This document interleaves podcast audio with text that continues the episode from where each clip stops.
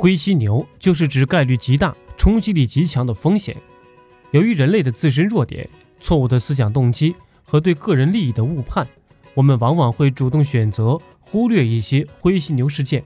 这样造成的严重后果是，领导者意识不到近在咫尺的危险，没有及时的、有效的采取行动。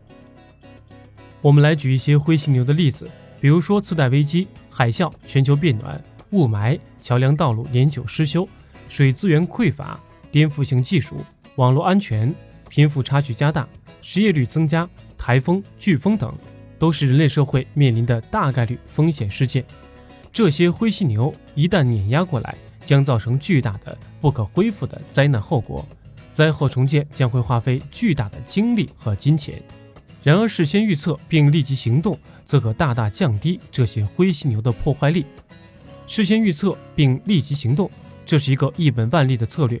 为什么在灰犀牛面前就失效了呢？二零零七年发表的《全球风险预测报告》第二版中，将资产价格崩盘列为潜在风险严重性第一位，同时将它列在潜在风险可能性第六位。截至二零零八年，这份风险报告一直将财务风险误判作为其关注的核心问题。几个月后，次贷危机爆发。雷曼兄弟公司倒闭。二零一三年十一月，在台风袭来之前，菲律宾媒体报道，该国已经以备战状态做好迎接台风的准备工作。三架 C 幺三零空军货机和三十二架军用直升机随时待命，此外还有二十艘海军军舰备用。然而，仅仅二十四小时以后，因台风死亡的人数高达一万人。美国在发射挑战者号航天飞机的那个早晨，几个工程师提出警告，认为没有足够的证据表明 O 型密封圈在低温发射时仍能正常工作。美国国家航天局没有理会这些警告，继续航天飞机的发射。一九八六年一月二十八号早晨，挑战者号爆炸，美国航天事业因而一度停滞数十年。可见，不是预测环节出了问题。而是面对十分明显的危机征兆时，无人勇敢担当、挺身而出去做未雨绸缪的工作。为什么聪明的人却不做一本万利的工作呢？作者米歇尔·沃克在书中给出了振聋发聩的解释：现代金融政治体系倾向于鼓励那些忽视风险的冒险行为，绝大多数的商业活动都紧紧盯住了短期利益，拒绝做长期的战略思考。因此，想要正面面对灰犀牛事件，首先要清醒地认识那些不良商业动机和人们根深蒂固的偏见。灰犀牛事件演进的五个阶段：一、否认。否认是一个深深根植在我们人类性格当中的防范机制。灰犀牛般大概率风险事件会造成难以挽回的损失，然而人们经常对灰犀牛的预警信息采取了鸵鸟策略。当人类面临无法掌控的危险时，人们会下意识地采取消极的自我保护策略。我们要时刻提醒自己，要警惕人类的否认机制。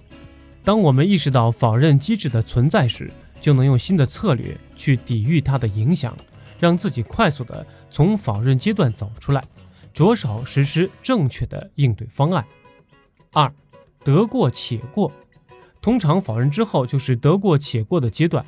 明明知道存在问题，但是一再逃避，不及时处理，想方设法把问题推给未来。即使决策者度过了抵触否认阶段，他们很可能会不作为、乱作为，但是就不采取防患未然的手段，尽量去阻止灾难的发生。我们之所以会得过且过，是因为防患未然需要付出一定的代价，而不作为则没有任何代价。对于只看短期利益的决策集团而言，不作为就是他们最好的选择。三、判断解决方案是对还是错的。在该阶段，人们终于对灰犀牛事件做出了正面的回应，但通常这些回应是严重滞后的，并最终演变成决策集团关于什么是正确决策的争吵。在得过且过和判断两个阶段，由于决策的飘忽不定。会浪费大量的时间和绝佳的机会。四、恐慌，灾难迫近时候的决策。我们只是在灰犀牛非常靠近，而且冲着我们个人来的时候才会采取行动。但是它离我们越近，我们选择的机会就越少，我们就要越快地做出决定。科学研究表明，我们在深谋远虑与审慎思考之后做出的决策，和危机迫近时做的决定会产生截然不同的结果。当灾难迫近时，想要做出正确的决策，一定防止情绪干扰理性思维。这就要求我们建立强大的行为习惯，使面对危机事件时及时反应成为后天的本能，建立自动触发机制，让人们能够在灰犀牛事件爆发之前启动应对预案。五、行动，顿悟之时，根据灰犀牛事件的范围、性质、严重程度，合理选择应对策略。我们从全局的角度考量各种选择方案。同时要注意选择需要调整的行动方案。如果你不能解决全部的问题，那么就应该选择你能解决的那一部分问题。在应对灰犀牛事件的过程中，把危机定义看成机遇，并从中总结经验，提高处理危机事件的能力。那么，如何优雅地活捉一只灰犀牛呢？只有先承认灰犀牛的存在，我们才能躲避人们对危机的认知障碍，把握灰犀牛的命门。二。定位灰犀牛的性质，准确把握灰犀牛的性质之后，我们才能确定灰犀牛中各个子事件的轻重缓急，并用适当的方式应对灰犀牛的危机事件。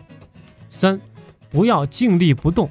如果你没有能力将灰犀牛一击毙命，那么起码应该思考目前所能做的阶段性的行动。这些行动可以延缓灰犀牛危机事件的终极爆发。为我们找到正确的解决方案，赢得时间。四，站在高处观察灰犀牛。最英明的领导者都会站在高处观察灰犀牛，并在其尚未靠近时就采取行动。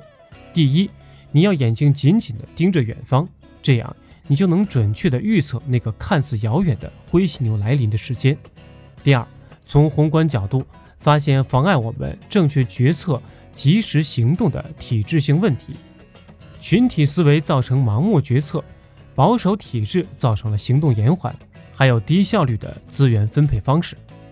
五、发现灰犀牛，活捉并控制它。发现灰犀牛，定位其性质，延缓其全面爆发，找到解决灰犀牛的障碍，做出正确的决策，最后就是坚定不移地执行下去。发现灰犀牛并活捉控制它的人，都是实事求是、不受群体思维蒙蔽的、执行力强、有着责任和担当意识的人。能做到以上五点，我们就能活捉这只始终萦绕在我们周围但尚未全面爆发的灰犀牛。下次遇到灰犀牛，你能挺身而出，勇敢地将其拿下吗？